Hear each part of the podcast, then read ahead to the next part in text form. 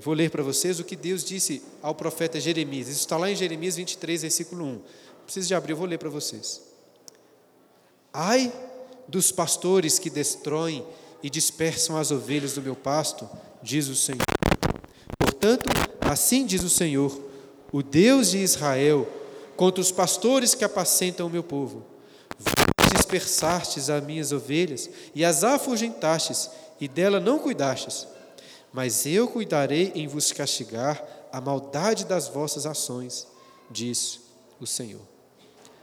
Então veja que ser pastor ou presbítero na igreja não é brincadeira, é uma função de altíssima responsabilidade. E além da figura do amor de um pastor que deu a sua vida pelas ovelhas, a Bíblia fala do amor de Deus pela sua noiva. Certa vez eu ouvi alguém perguntando ao pastor Paulo o seguinte: qual é o maior perigo para a igreja hoje? O pastor Paulo disse o seguinte: são os pastores. Eles são o maior perigo. Pastores podem fazer muito mal ao povo de Deus, mas isso não passará de forma despercebida. Paulo disse também: não temam pelos homicidas, pelos adúlteros, temam por aqueles que têm o título de pastor e não amam a igreja de Cristo. E então ele conta uma história para ilustrar isso que ele está dizendo. Ele diz o seguinte: imagine um rei muito poderoso que possui uma esposa muito amada e muito admirada. Ela é pura, é preciosa para esse rei. E o povo do reino também a admira por suas virtudes, por sua graça, por sua beleza. E então esse rei decide sair em uma longa jornada. E antes de viajar, ele chama o seu mordomo entrega para ele um livro de regras e diz: Olha, você deve cuidar da minha esposa seguindo essas regras aqui, você não deve se desviar delas, nem para a direita, nem para a esquerda, nem em nenhum ponto, em nenhum tio. E quando eu voltar, você será recompensado se seguir essas regras, mas punido se desviar desse livro. Depois de alguns anos, o mordomo passou a perceber que o povo estava perdendo a lealdade ao rei que eles não mais admiravam nem se importavam com a noiva do rei. Por quê? Porque a esposa do rei é muito antiquada, ela é muito fechada com as regras antigas, que não atraem mais as pessoas. Então, o que o mordomo decide fazer? Tira dela as suas roupas reais e a, veste com roupas sensuais. Maquia ela como se fosse uma prostituta e passeia com ela por todo o reino, com o objetivo de atrair novamente os homens carnais para a lealdade ao rei e à sua rainha. Agora tente imaginar o rei voltando e vendo tudo isso. Não existem palavras para descrever a ira e a punição do rei contra este mordomo. Estou contando isso porque, e pastor Porsche conta isso porque, o que, como veremos na próxima aula, o apóstolo Paulo, lá em Tito, capítulo 1, versículo 7, chama os presbíteros de despenseiros de Deus. E o despenseiro é justamente esse mordomo encarregado de cuidar da casa e mais, da esposa de Cristo. É um grande privilégio ser presbítero, irmãos, mas também uma tremenda responsabilidade. Então, que Deus coloque o devido temor nos nossos corações. Esse temor serve para aqueles que já são presbíteros e pastores, para aqueles que possuem talvez o desejo de serem, mas também para toda a igreja né, que está se preparando para a eleição de presbíteros. Na aula de hoje, nós daremos sequência aos estudos, continuando de onde nós paramos em 1 Timóteo capítulo 3, quando Paulo trata sobre as qualificações dos presbíteros. E como da última vez, junto com as qualidades, eu vou falar de algumas funções dos presbíteros na igreja. Eu coloquei aí no quadro os pontos pelos quais vamos passar hoje, mas se você quiser, pode abrir aí também a sua Bíblia em 1 Timóteo 3, apesar de que nós vamos ficar nisso que está aqui, né, como eu coloquei no quadro.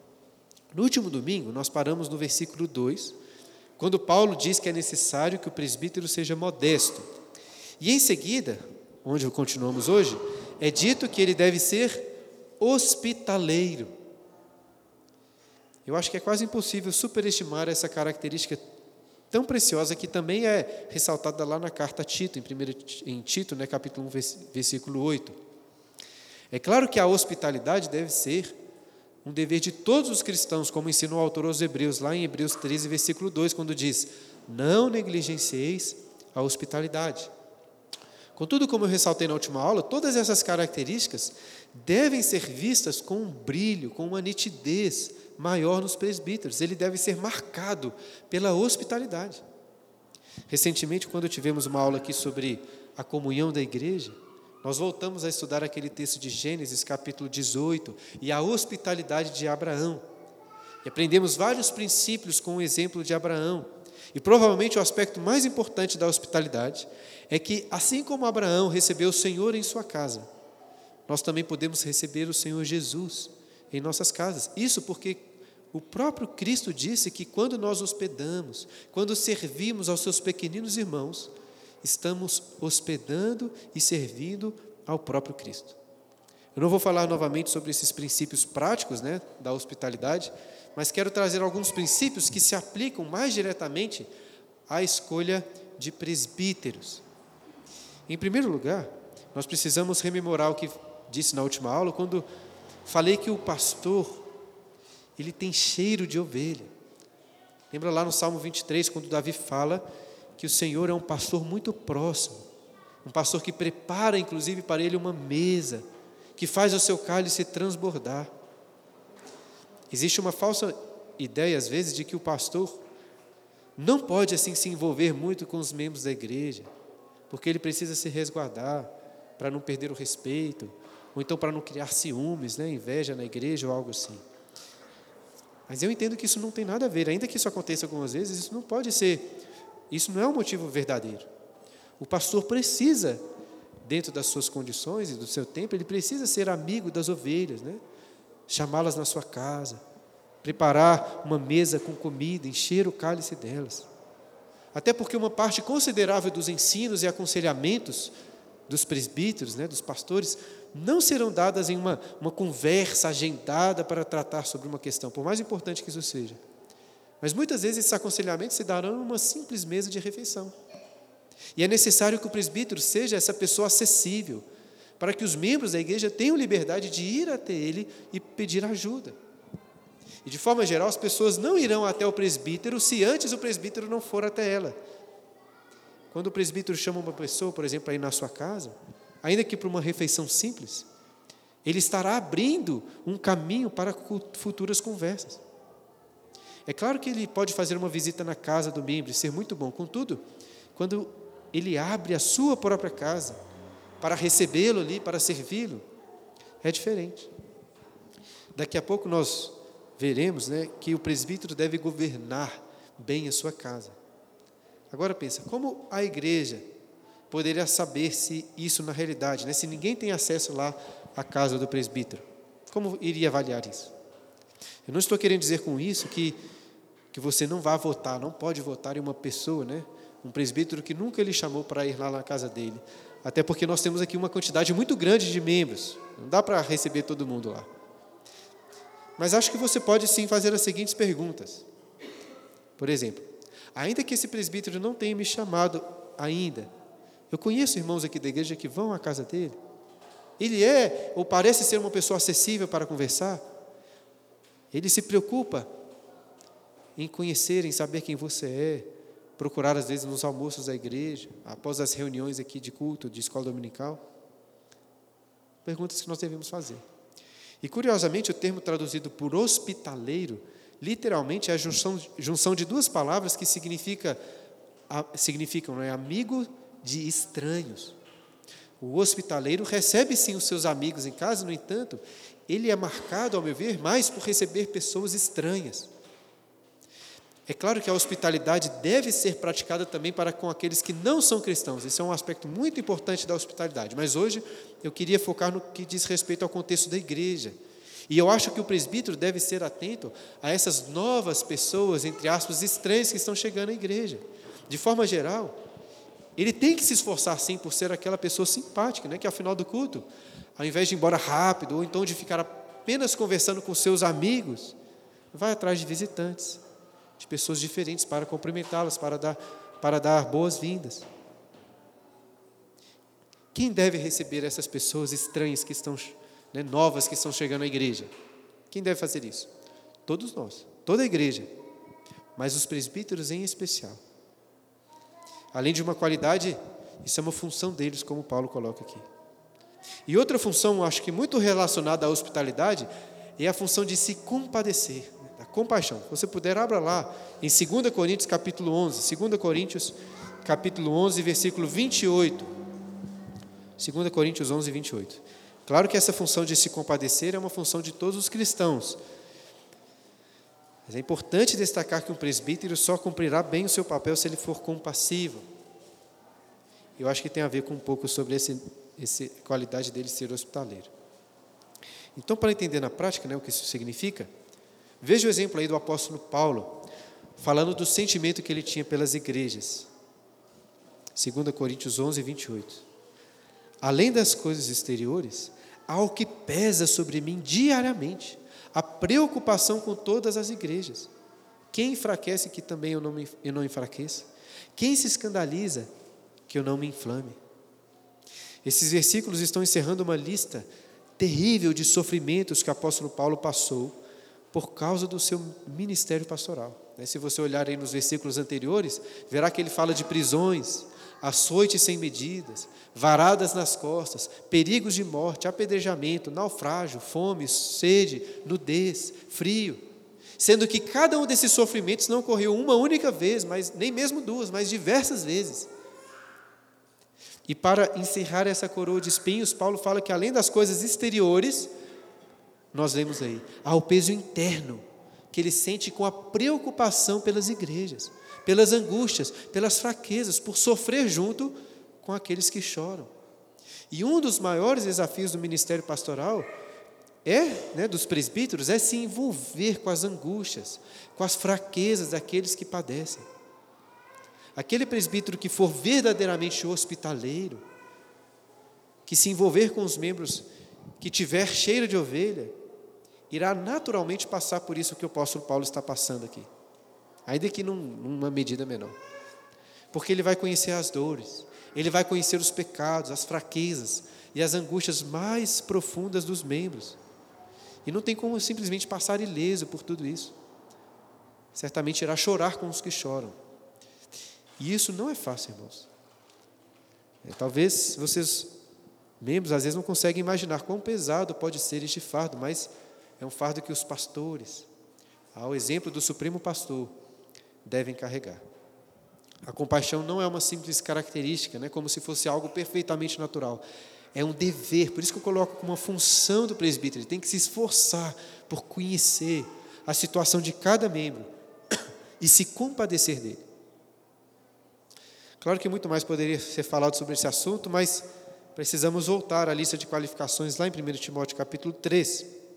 Paulo continua no versículo 2, que é necessário que o bispo, o presbítero, seja apto para ensinar.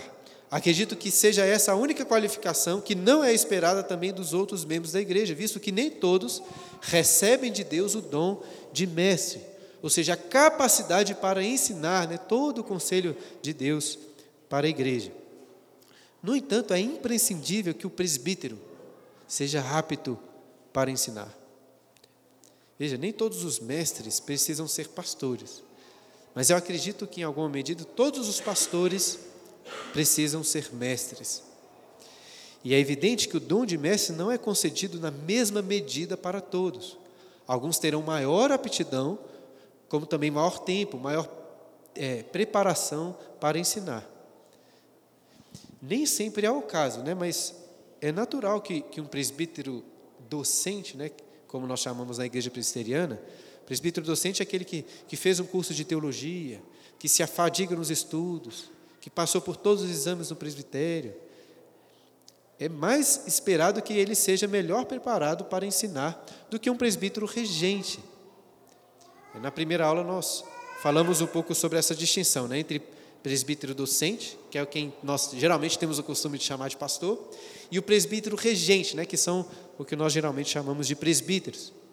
E essa distinção está baseada principalmente no texto de 1 Timóteo, capítulo 5, versículo 17, quando Paulo ressalta que alguns presbíteros se afadigam de forma especial na palavra e no ensino. Contudo, eu tenho defendido que não podemos fazer uma forte distinção entre pastor e presbítero, né, usando aqui os termos casuais, porque a Bíblia não faz essa distinção. Pelo menos não de forma tão clara assim. E por que estou ressaltando esse ponto? Porque a gente não pode cair no erro tão comum em tantas igrejas de, de, entre aspas, aliviar a barra do presbítero em relação a essa qualificação aqui no ensino. Obviamente, o nível de exigência né, para um presbítero não, é, não precisa ser o mesmo, visto que o presbítero regente não vai estar necessariamente sempre ensinando a igreja, como é o caso do pastor, que está aqui praticamente todos os domingos ensinando. O presbítero não precisa, não estou dizendo que ele precisa ser um exímio pregador, mas veja, ele precisa sim preencher os requisitos mínimos para conseguir ler um texto bíblico, interpretá-lo de forma fiel e trazer aplicações para a igreja, apresentando assim um sermão que seja claro, que seja compreensível e que seja edificante. Todo presbítero precisa fazer isso, ou pelo menos ter condições, ser apto a fazer isso. Um dos deveres principais do presbítero, como um pastor, é de alimentar o seu rebanho. E é muito triste perceber que não são poucos os presbíteros em igrejas, graças a Deus os presbíteros aqui da igreja todos já ensinam, né? Mas é muito comum vermos pessoas, presbíteros em igrejas, que se forem chamados para pegar, não vão conseguir. Alguns dizem que não conseguem nem dirigir a liturgia, mas não pode ser assim. O presbítero, Paulo está dizendo, precisa ser apto para ensinar. E aí podemos associar diversas funções a essa qualificação, como eu coloquei ali no quadro. A primeira e mais óbvia função relacionada a essa qualificação é que o presbítero precisa ensinar formalmente a igreja. E por ensino formal estou me referindo a este ensino aqui que é para toda a igreja, como em uma aula de escola dominical ou então em um sermão, uma pregação. Existe uma discussão nas igrejas, né, se as mulheres também podem ensinar. No entanto, Paulo, em 1 Timóteo, capítulo 2, versículo 12, afirma claramente que a mulher não pode ensinar nem exercer a autoridade de homem. E o contexto sugere que Paulo está tratando desse ensino formal na igreja, já que, obviamente, uma mulher pode ensinar homens em outros contextos. Mulher pode fazer evangelismo, pode até fazer discipulado. Mas eu estou falando sobre isso porque eu quero ressaltar que, que o ensino formal na igreja é um exercício de autoridade. Paulo associa essas coisas. E por estar exercendo autoridade, o presbítero precisa ser devidamente qualificado. Entenda, o ensino formal não é uma responsabilidade dos homens da igreja. Não é dos homens. É uma responsabilidade de apenas alguns homens. Não são apenas as mulheres que não podem ensinar. A grande maioria dos homens também não podem ensinar porque não tem essa autoridade. Algumas igrejas, às vezes, com desejo né, de alcançar uma maior participação dos membros, acabam chamando várias pessoas, homens, para ensinar, para pregar, mas eu, nós não achamos que essa é uma prática adequada. Para que a pessoa suja, suba ao púlpito de uma igreja, é necessário que ela seja apta, seja devidamente preparada para exercer autoridade. Ensino é isso. E outra função relacionada do, a, ao ensino é a função de aconselhar. Claro que essa não é uma função específica dos presbíteros, né? Todos os crentes são chamados a se aconselharem mutuamente, como Paulo diz lá em Colossenses capítulo 3, versículo 16. E é possível, e até provável, que alguns membros da igreja, algumas mulheres, sejam melhores conselheiros do que pastores, do que presbíteros. Isso pode acontecer. Ainda assim, é função do presbítero estar preparado para aconselhar com sabedoria os membros, nas mais diversas situações. Também fazer admoestações, puxar a orelha, exortar uma ovelha para que volte ao caminho correto. Isso faz parte do ensino, estar apto a ensinar. Dessa forma, ao examinar aí um candidato ao presbiterato, os, os irmãos podem se perguntar: será que essa pessoa aparenta ter condições para dar bons conselhos? Se eu precisasse, tivesse essa possibilidade, gostaria de ser aconselhado por tal pessoa? Pergunta que devemos fazer. E relacionado a este aconselhamento e ensino formal, está a função, como coloquei ele, de defender o rebanho. Naquele texto que lemos no início, Atos capítulo 20, Paulo estava exortando os presbíteros de Éfeso. E na sequência do texto ele diz o seguinte, vou ler para vocês, Atos 20, 28. Nós lemos o versículo 28 primeiro, né? Atendei por vós, e por todo o rebanho sobre o qual o Espírito vos constituiu bispos, para pastoreares a igreja de Deus, a qual ele comprou com o seu próprio sangue. E olha o que Paulo diz depois. Eu sei que depois da minha partida, entre vós penetrarão lobos vorazes, que não pouparão o rebanho, e que dentre vós mesmos se levantarão homens, falando coisas pervertidas para arrastar os discípulos atrás deles. Portanto, vigiai, lembrando-vos de que por três anos, noite e dia, não cessei de admoestar com lágrimas a cada um.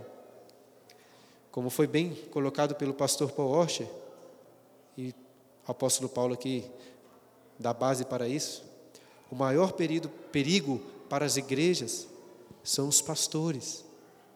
É claro que Paulo está aqui se referindo aos falsos pastores, ou seja, a homens, como Paulo está citando aqui, que vão penetrar a igreja, falar coisas pervertidas e arrastar discípulos. Estes homens são como lobos vorazes, cujo objetivo não é de alimentar as ovelhas, mas de se alimentar das ovelhas.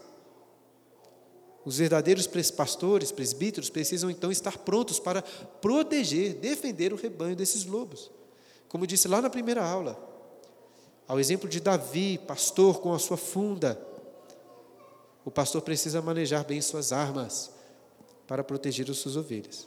Pode até comprar, se quiser, uma Glock, né, um fuzil, mas em especial as nossas armas espirituais precisam ser bem manejadas manejando bem a palavra de Deus para defender o púlpito dessa igreja, para defender a casa dos membros, daqueles que entram ali para levar falsas doutrinas, maus conselhos. Precisamos defender a igreja. Dessa forma, se o presbítero quer ensinar, aconselhar e defender um rebanho, eu destaco, em último lugar, que a função dos presbíteros ler e estudar. Dentro das suas condições de tempo, ele precisa se dedicar ao estudo da Bíblia, também a bons livros, porque não tem outro jeito. Né? Deus não capacita o presbítero assim por simplesmente descendo uma luz sobre ele agora ele sai pregando. Ele precisa de ler, estudar. De outra forma, não estará qualificado para cumprir suas demais funções. E veja uma coisa: algumas pessoas até possuem facilidade para falar em público, gostam de fazer isso, mas não gostam de ler nem de estudar. Não são poucos os que acham que com pouco tempo e meio que no improviso conseguem subir no púlpito da igreja e pregar um bom sermão. São pessoas que talvez vão conseguir falar, vão conseguir ensinar com certa naturalidade.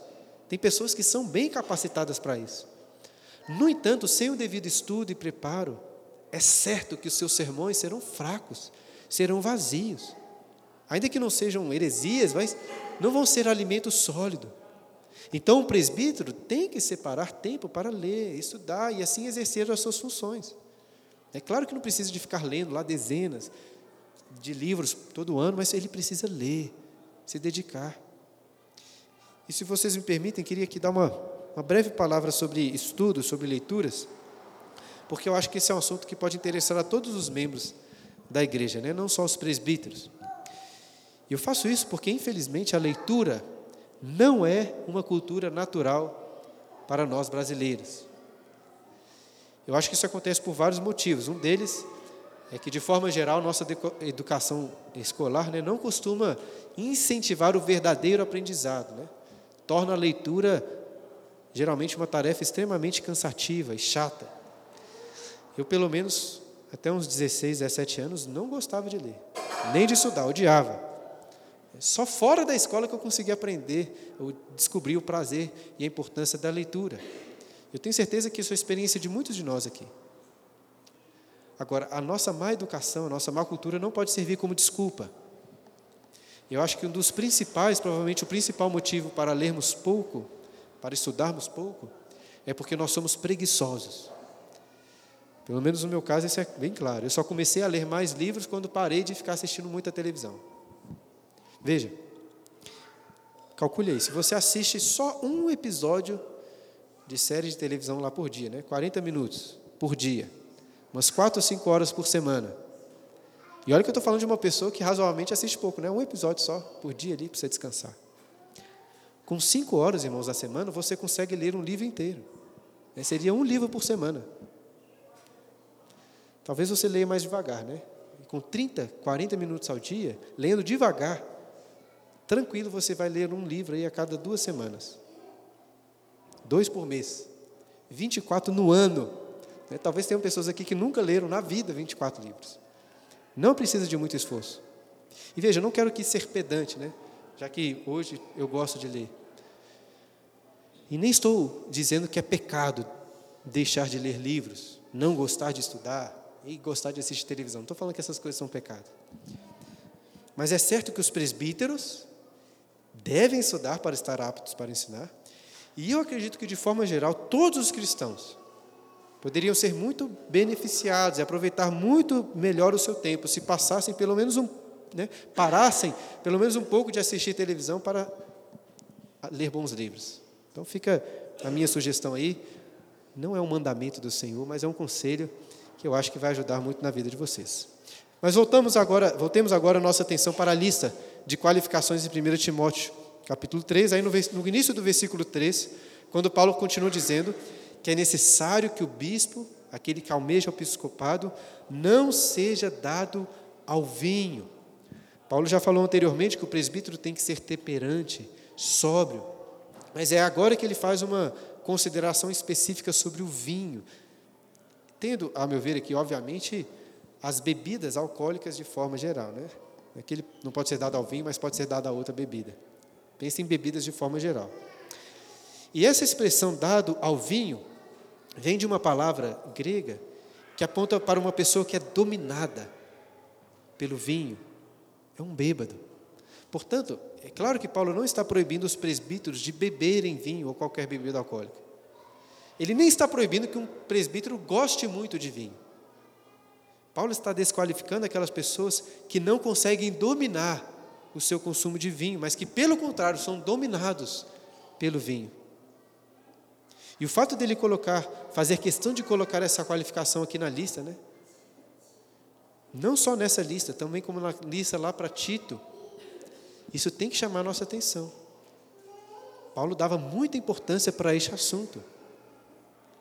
Eu sei que é comum às vezes fazer algumas brincadeiras né, de bebida com os irmãos, mas, mas nós não podemos perder de vista o real perigo do álcool na vida de um pastor ou de qualquer pessoa.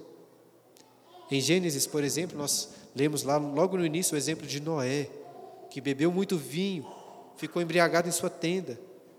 Lemos também sobre o terrível exemplo de Ló, que por beber muito vinho, fez coisas que nem valem a pena ser ditas novamente. De forma positiva, então, poderíamos dizer que o presbítero deve ser um exemplo de moderação. Ele domina, ele controla a sua bebida, não é dado a ela, dominado por ela. E é evidente que o presbítero não deve apenas controlar a sua bebida, ele tem que controlar todas as outras áreas da sua vida. Olha na sequência aí do versículo 3 que Paulo diz que o presbítero não pode ser violento, não violento. Para Tito, lá em, 1 Tito, em Tito 1,7, ele diz que o presbítero não pode ser irascível, nem violento. Ou seja, assim como ele tem domínio sobre a bebida, ele tem que ter domínio sobre a sua ira. Nós já tratamos um pouco sobre isso na última aula, quando falamos da temperança, que diz respeito ao controle sobre as diversas emoções do nosso coração. E veja então como Paulo destaca muito essa ideia do controle, né? O presbítero tem que ser uma pessoa equilibrada, com domínio próprio. Contudo, como Paulo enfatiza aqui o problema da violência e da ira desmedida, ainda que já tenhamos falado no passado, acho que a gente precisa enfatizar esse ponto. Veja, o presbítero não pode ser um, um brigão, tem um clássico livro sobre presbíteros, é, um livro antigo, em que o pastor Alexandre Strout diz o seguinte: Muitos, muito mais estragos são causados às nossas igrejas por iras descontroladas do que nós podemos admitir. Muito mais estragos são causados às nossas igrejas por iras descontroladas do que nós podemos admitir. Infelizmente, não são poucos os pastores que não conseguem controlar a sua raiva e acabam trazendo graves consequências para a igreja. Isso acontece porque ovelhas, de forma geral, são tolas, cometem vários deslizes, e sem domínio próprio, os pastores irão se irar com elas de forma pecaminosa. Contudo, o presbítero, antes de ser um pastor, precisa reconhecer que ele é uma ovelha também, tola muitas vezes. Olhando para si mesmo, ele deveria reconhecer quão falhas são as ovelhas, de forma a ter mais compaixão daqueles que erram. Um presbítero irascível não vai ter a paciência necessária para tratar a dificuldade de uma ovelha. Não é mesmo? Todos nós aqui devemos conhecer alguma pessoa cujo convívio é extremamente difícil, exatamente porque ela é uma pessoa muito irascível. É como se você sempre estivesse pisando em ovos né, com ela, calculando suas falas, suas ações, porque qualquer deslize pode irritá-la e fazê-la perder paciência. Não tem como ser pastoreado por alguém assim. Por isso, Paulo afirma que o presbítero não pode ser violento. Pelo contrário, ele continua dizendo que o presbítero deve ser cordato. O sentido de cordato aqui é de uma pessoa mansa, gentil, até como aparece em outras traduções. Paulo diz: não violento, porém cordato, ou seja, cordato é a característica antagônica ao homem violento. Para Tito, acho que Paulo diz algo semelhante, a mostrar que o presbítero deve ser amigo do bem. Em minha opinião, podemos incluir outras qualidades aqui, como ser amável, atencioso, benevolente, paciente, uma pessoa que não fica guardando rancor. As pessoas da igreja têm que ter prazer na convivência de um presbítero, sendo ela uma pessoa agradável, cordata. Conviver com pessoas irascíveis, violentas, é muito desagradável. Como também é muito difícil ter uma boa convivência com pessoas que são muito implicantes, que ficam sempre reclamando, que são muito amargas. E sabe aquela pessoa mais ácida, que facilmente repara, fica comentando sobre os problemas. É uma pessoa que tem dificuldade em ser presbítero, que ela vai ter essa dificuldade de ser gentil, mansa, simpática. Não estou dizendo que o presbítero tem que ser igual o Simpu, né? Todo fofinho assim. Mas as pessoas devem ter liberdade, devem ter prazer de conversar com o presbítero. De outra forma, o seu trabalho como pastor vai ser muito difícil. A Claro, por exemplo, já me chamou a atenção algumas vezes. Pois já aconteceu de pessoas me procurarem para sugerir, para perguntar alguma coisa. E eu logo cortei a pessoa, né, tratando-a de forma rude, impaciente. E isso, sem dúvidas, prejudica muito o meu ministério pastoral. Essas pessoas ficam sem graça, às vezes, de outras vezes me procurarem. Essa qualidade me faz pensar no que o apóstolo Paulo ensina, lá em Gálatas, capítulo 6, versículo 1 e 2. Se você puder, abra lá, Gálatas, capítulo 6. Como coloquei ali no quadro, o presbítero tem como função exortar e corrigir com espírito de brandura. É o que Paulo nos ensina em Gálatas, capítulo 6 falando aí para toda a igreja, mas algo que se aplica em especial aos presbíteros. Ele diz: Irmãos, se alguém for surpreendido em alguma falta, vós que sois espirituais, corrigiu com espírito de brandura, e guarda-te para que não seja, sejas também tentado. Levai as cargas uns dos outros, e assim cumprireis a lei de Cristo. Como diz Paulo, está ensinando aqui para todo, isso, isso para toda a igreja. Então, não acho que isso se aplica apenas aos presbíteros, né? Se aplica a todos vocês. Ainda assim, é necessário que esse espírito de brandura seja percebido com maior nitidez nos pastores.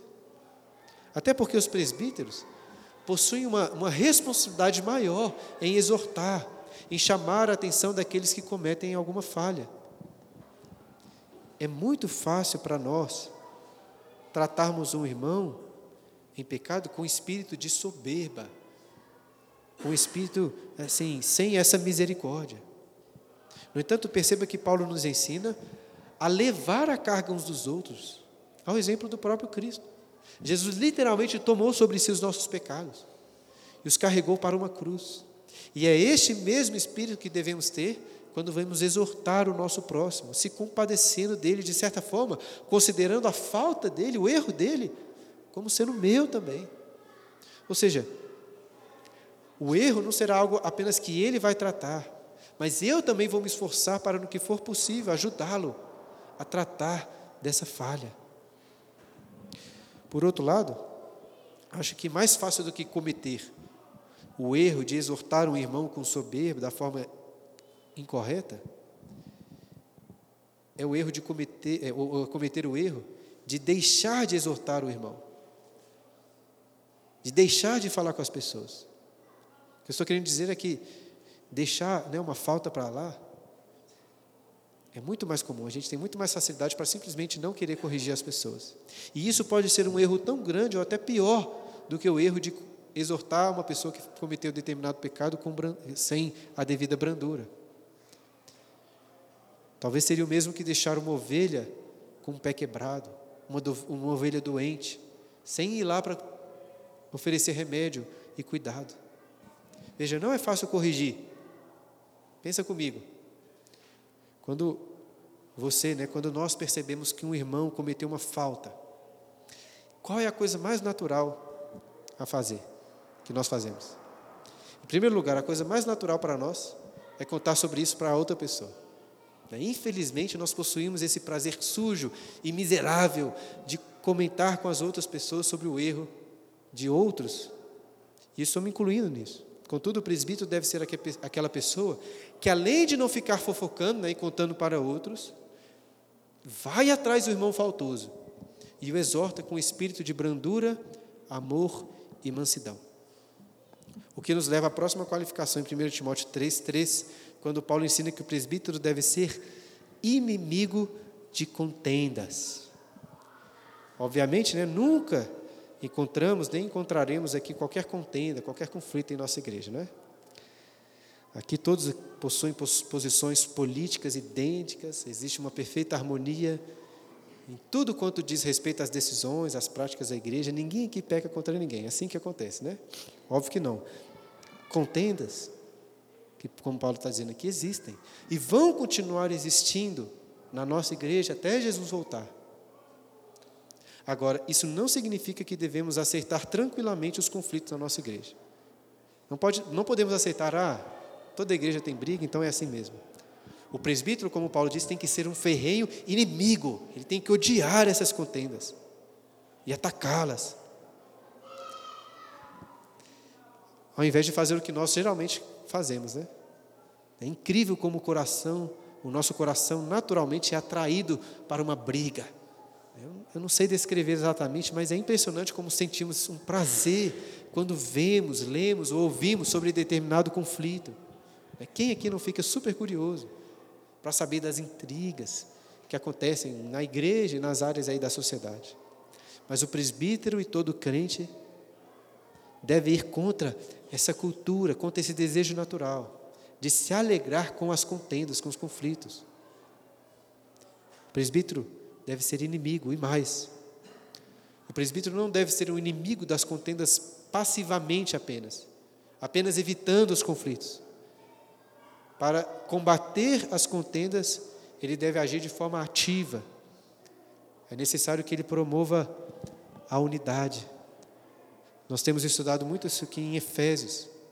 Lá em Efésios, no capítulo 4, um texto que vamos estudar se Deus permitir, não hoje, mas no, no próximo sermão, Paulo diz assim, Efésios 4, versículo 3: Esforçando-vos diligentemente por preservar a unidade do espírito no vínculo da paz. Há somente um corpo e um espírito, como também fossem chamados numa só esperança da vossa vocação. Há um só Senhor, uma só fé, um só batismo, um só Deus e Pai de todos, o qual é sobre todos, age por meio de todos e está em todos. Então, apesar de sermos muitos, sermos diversos, somos um só corpo, um só espírito, uma só esperança, um só Senhor, uma só fé, um só batismo, um só Deus. E é por isso que Paulo está dizendo: nós devemos zelar pela unidade e pela paz. No versículo 3, Paulo diz, começa assim: esforçando-vos diligentemente. Né? Você deve saber que esforço e diligência são sinônimos. Paulo está aqui super enfatizando a necessidade de um esforço da nossa parte em prol da unidade da igreja. E o presbítero, assim como todos os membros, não pode simplesmente evitar os conflitos, ele deve ativamente promover a paz. E deve fazer isso ao exemplo do nosso Senhor Jesus, que com seu sangue conquistou a unidade da igreja, como nós temos meditado nos últimos sermões em Efésios. E eu estou falando de Jesus porque eu queria concluir recapitulando cada uma das características que nós vimos hoje. E queria fazer isso olhando para o exemplo do próprio Cristo. Logo no início da aula, eu disse que estou repetindo essas aulas aqui que dei dois anos atrás, quando estávamos preparando para a eleição de presbíteros também. Mas enquanto estava revisando o material essa semana, eu percebi que não, que, que não tinha concluído esta aula antes, voltando para Jesus, como eu gostaria, ou quero fazer agora. Da última vez, eu concluí dizendo o seguinte: vou repetir para vocês. Disse o seguinte: olha, aqueles que, como eu, já são presbíteros, têm que fazer uma alta análise diante dessas qualificações e funções que estudamos. Os que talvez possuem o desejo de servir algum dia como presbítero na igreja, têm que se examinar se se encaixam aí nesse quadro que foi apresentado. Todos os demais membros devem, em primeiro lugar, olhar para suas próprias vidas, tendo em vista que todas essas qualificações aqui e funções são para todos nós, um exemplo para ser seguido por todos. E para cumprir então o nosso propósito, que é de eleger, preparar a igreja para eleger presbíteros, vocês então devem se perguntar: quem na igreja se destaca como uma pessoa hospitaleira, simpática, compassiva? Quem demonstra capacidade para ensinar, aconselhar, exortar? Né, quem são aqueles que controlam seus vícios, dominam né?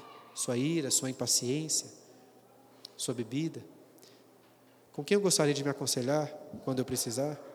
Quem são, aqueles que, quem são aqueles que demonstram mansidão, amor, um zelo pela unidade da igreja? Essas perguntas devem então nos ajudar quando nos preparamos para indicar nomes e também votar em presbíteros. Então foi assim que eu encerrei da última vez. Acho que foi bom, mas não consigo concluir mais nenhum estudo dessa maneira. Não que seja ruim terminar assim, né? acho que foi bom terminar recapitulando cada um dos pontos que nós estudamos hoje. Entretanto, hoje eu tenho me importado em sempre concluir as minhas aulas e sermões tentando ligar todos os pontos do estudo em Jesus. Não que quem faz diferente esteja errado, nem que isso seja necessário. Mas, como eu disse no início, apesar de nós gostarmos muito de estudar coisas novas, o que nós precisamos, na maioria das vezes, é nos lembrar daquilo que já ouvimos tantas vezes. Eu sei que eu posso forçar a barra, pode parecer que estou forçando a barra algumas vezes, mas eu acho que isso é muito importante para nós na igreja para dominicalmente nos lembrarmos do Evangelho, da obra de Cristo em nosso favor, vendo como que cada texto pode apontar para Cristo. E assim, mais do que olhar para você, mais do que avaliar aí pessoas, os presbíteros, né, que vão ser reeleitos, ou possíveis outras pessoas para serem eleitas presbíteros, eu preciso concluir dizendo que você deve olhar para Cristo, porque Jesus é o perfeito anfitrião, né, que nos convida para cear com Ele com toda a hospitalidade. Não apenas apto para ensinar, mas Jesus é a perfeita expressão do ensino, da sabedoria. Jesus não era dado a nenhum vício, não era dado ao vinho, mas Ele nos deu o vinho do seu sangue para que pudéssemos beber com abundância e ter a vida eterna. Jesus não era violento, mas ele assumiu toda a violência da ira de, eterna de Deus contra os nossos pecados. Jesus era cordato, ele era amigo do bem, até mesmo conosco, em amor, quando éramos grosseiros, amigos do mal e seus inimigos. E Jesus não era apenas um inimigo de contendas, como pelo seu próprio sangue, ele aboliu, ele acabou com a parede de toda a parede de contenda e inimizade na igreja. E por fim, eu quero lembrá-los do conselho de Paulo que nós já lemos duas vezes nessa aula, em Atos capítulo 20, versículo 28, quando fala: Atendei por vós e por todo o rebanho sobre o qual o Espírito Santo vos constituiu bispos, para pastoreardes a igreja de Deus, a qual ele comprou com o seu próprio sangue. Um outro motivo para encerrarmos olhando para Cristo é que foi Ele que deu a sua vida para comprar a igreja, as suas ovelhas. Então, certamente Jesus, se deu a sua vida, é muito zeloso com, para com elas. O que nos mostra que ser presbítero, pastor na igreja, não é uma brincadeira, uma coisa de menos importância, mas da altíssima responsabilidade. Lembrando daquilo que disse o pastor Paul Washer: não temam pelos homicidas, pelos adúlteros, temam por aqueles que têm o título de pastor, mas não amam a igreja de Cristo. Esses vão sofrer terrivelmente na mão do nosso Senhor. Então, queridos, que Deus continue levantando em nossas igrejas pastores, presbíteros que amam verdadeiramente o rebanho que foi comprado pelo sangue de Jesus. Amém. 11 horas, certinho. Temos aí 10 minutos para perguntas. Michel aqui já está com a mão levantada. Você traz para ele o microfone, Marcos, por favor. Se alguém quiser mais perguntas, pode ir pensando aí.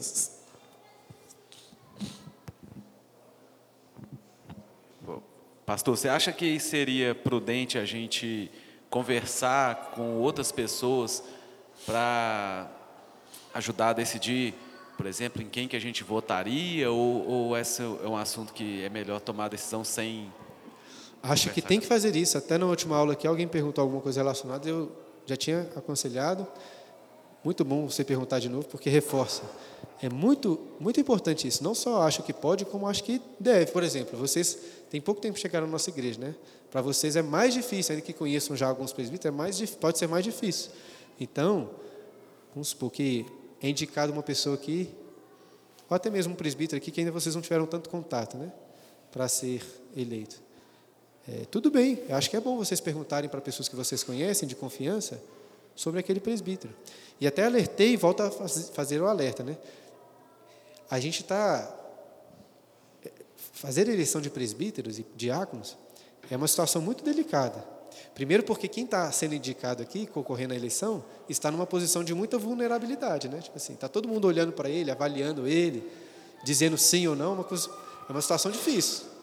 Talvez se a pessoa não quer passar por isso, é melhor nem aceitar a indicação, né? Mas por outro lado, nós também devemos ter todo zelo e cuidado em respeito a essas pessoas. Então, se você for lá conversar com uma pessoa, né? Ah, o que, que você acha aí do presbítero João? A gente tem que tomar muito cuidado para não ficar fofocando, né? Assim, tem que fazer isso com toda. Veja, é uma posição de vulnerabilidade. Então, acho que tudo bem. A pessoa fala assim: olha, o pastor Bruno né, já fez isso aqui e tal. Ele não tem cara de ser muito hospitaleiro, não, não tem cara de ser muito cordato, sei lá, ele tem esses problemas aí. Não sei, estou meio na dúvida se vou votar nele por causa disso. Entendeu? É uma situação difícil, em alguma medida você está fofocando, né? Mas fazer o que? A gente tem que avaliar. O que a gente tem que fazer então, se tiver alguma coisa, é considerar, orar, com muito cuidado, falar com as pessoas assim, mas falar assim: olha, vamos talvez procurar ele para conversar, ver que, como é que é isso, o que, que ele acha sobre isso. Então, não quero incentivar fofoca aqui, não, pelo amor de Deus. Mas, ao mesmo tempo, eu reconheço que não tem outra maneira. Né? Para muitos que chegaram há menos tempo, é mais difícil de avaliar com precisão. Né? Então, tudo bem conversar com uma pessoa de confiança sobre estes assuntos, desde que seja feito com muito zelo né? e respeito aí a quem está sendo julgado, né? em certa medida, e avaliado aí para ser reeleito ou não. Respondido? O José? Fala, José de Arimateia. É, sobre a questão do ensino, as mulheres não podem ensinar e nem alguns homens, nem todos os homens podem ensinar, uhum. por razões que o senhor já falou e tá, né? É um, é um, é, fala, é um ato de, de autoridade. Tem, corre o risco de a pessoa não estar preparada a ensinar. Por que também não limitar também as orações no culto público, uma vez que toda oração que é feita por uma pessoa, todo mundo tem que dizer amém. E se a pessoa uhum. colocar alguma coisa na oração, então eu sou a favor que somente os presbíteros orassem, mas eu não sei se isso é, é bíblico no sentido igual para ensino. Entendi, uma excelente pergunta. Eu acho que faz muito sentido esse raciocínio, assim. A oração também, em alguma medida, é um ensino, né? Alguém poderia considerar assim, a pessoa que está orando, ela está exercendo certa autoridade, já que ela está orando, né? Em nome de toda a igreja seria um bom raciocínio para nos levar à seguinte conclusão: assim, ó, então, de fato, quem tem que orar na igreja são apenas os que exercem autoridades, oficiais e presbíteros. Para mim seria fácil resolver essa questão se a Bíblia não falasse diretamente sobre outras pessoas orando na igreja, entendeu? É, a Bíblia. Eu sei que isso é um assunto polêmico, mas para mim não é, eu não tenho vergonha de falar isso. Algumas pessoas até já me procuraram para perguntar assim: ah, mulheres podem orar na igreja? Eu falo assim: não, pelo menos se a Bíblia tivesse algum texto que fala sobre isso, aí seria fácil de decidir, né? Só que eu estava sendo irônico, porque existe de fato um texto na Bíblia que fala sobre isso, é 1 Coríntios capítulo 11, que fala claramente que as mulheres podem orar no contexto da igreja, desde que em submissão, né, no contexto lá usando o véu. Então, se a Bíblia fala claramente que as mulheres podem orar, e a gente, a meu ver, a gente não pode criar uma regra mais rigorosa do que as Escrituras, entendeu? Então, é, existe alguma medida em que a oração não é um exercício de autoridade como um ensino formal. Porque o mesmo Paulo que fala das mulheres orando, considera as mulheres orando, considera que elas não devem ensinar. Porque as mulheres podem fazer outras coisas, de, inclusive autoridade na igreja, tipo assim, quando elas estão liderando, é, ainda que seja o grupo do lanche, a limpeza, enfim, elas estão liderando ali, estão exercendo autoridade. Paulo não está excluindo todo tipo de autoridade. Né? Eu acredito que, em alguma medida, mulheres que são piedosas, mulheres que já demonstram, é, que dão né, ao liturgista, por exemplo, a confiança de chamá-la para orar, não tem problema. Mas eu também respeito quem pensa de forma diferente. Eu sei que irmãos da nossa igreja preferem, né, que as esposas ou as próprias mulheres preferem não orar por causa disso. E tudo bem, assim, Talvez o que a gente tem que preocupar mais é assim, quem que eu vou chamar? Não vou chamar qualquer pessoa. Ainda que seja uma mulher, ou que seja um homem que não seja um oficial, que a gente tenha esse cuidado, né? Pô, a pessoa vai, vai estar orando aqui em nome de toda a igreja. Então, que seja uma pessoa que, pelo menos, parece estar habilitada a isso, né? Entendeu? Mas, pelo menos, para orar, a gente pode só, igual a gente, muitos têm feito aqui, seguir as escrituras ali, orar mais ou menos o que a Bíblia está dizendo, que não tem tanta chance de errar, não. Está respondido? Não está com uma cara de concordou muito, não, mas está respondido pelo menos. Valeu, José. A, a Thaís aqui.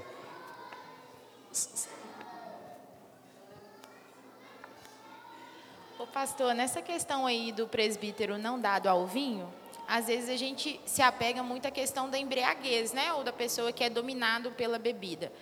E no caso da questão da pessoa que não consegue se abster, aquilo, a bebida virou um hábito. Não existe é, um encontro, uma confraternização sem que haja bebida. Como que a gente vai pesar e vai avaliar se essa pessoa não é dada muito ao vinho? Não quando ela não passa, ela não excede, ela não se embriaga, mas ela não consegue se abster daquela bebida. Entendi. Recentemente, quando a gente mudou aqui para servir vinho na ceia, né, eu dei duas aulas acho que bem extensas sobre este assunto, que tocam em alguns princípios que acho, acho que ajudam a responder essa, essa pergunta. Né? É, é porque, pelo menos na minha opinião, isso é uma questão muito subjetiva. Assim. Muito difícil. Tem muitas coisas que a gente cria um costume que é muito difícil de não ter mesmo. Assim, comer açúcar, tomar café. Tipo assim, quem consegue aqui ficar sem tomar café facilmente?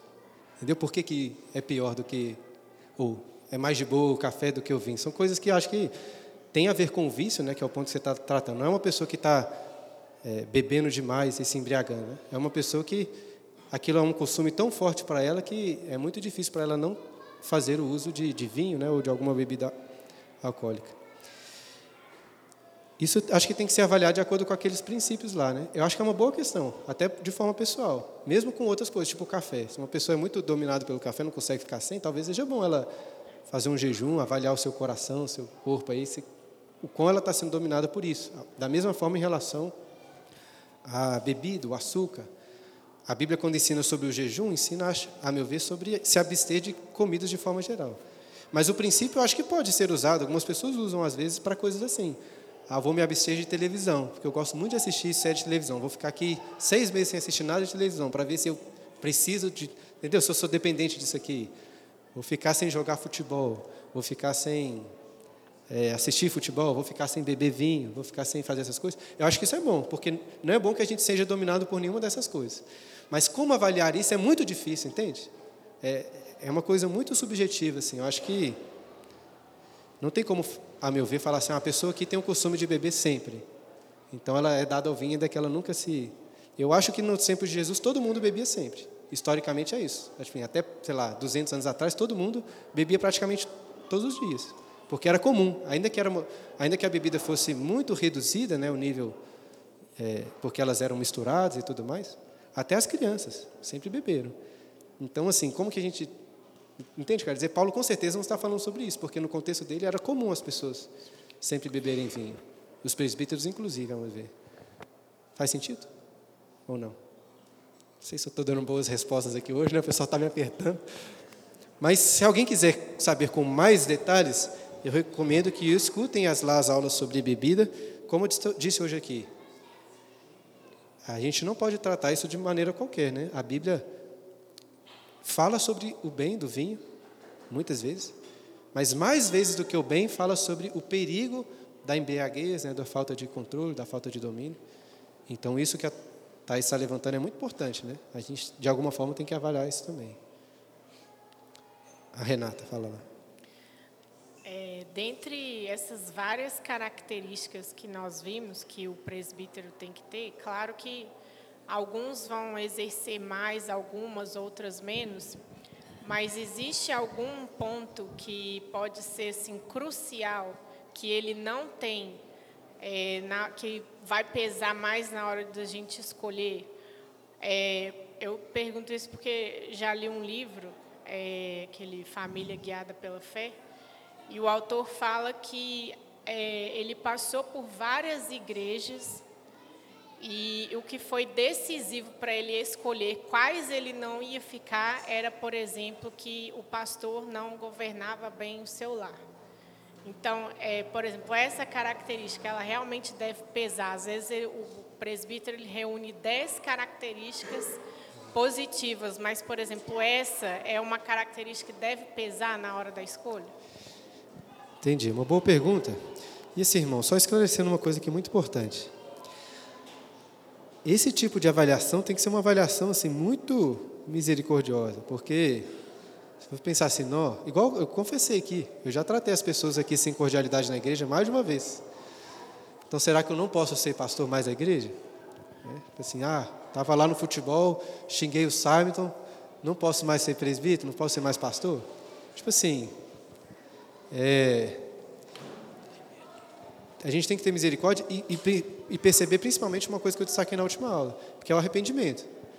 Assim, às vezes um presbítero vai provar melhor a cordialidade dele, a hospitalidade dele, e reconhecer assim, não, estou falhando nisso e estou pedindo perdão, estou me esforçando. Né? Xinguei o Simon, mas fui lá pedir perdão a ele e tal.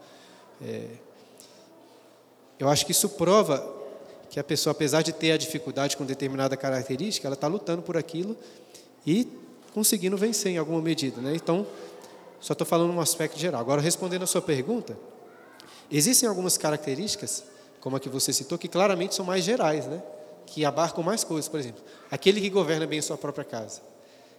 Talvez você pode incluir todas ou quase todas as, as outras características dentro dessa aí, porque para governar a própria, bem a própria casa, ele tem que ser temperante, né? não violento, várias outras. Então, nesse sentido, talvez eu concordaria que ela parece ser mais relevante assim para ser considerada, né? A gente vai falar sobre isso na próxima aula.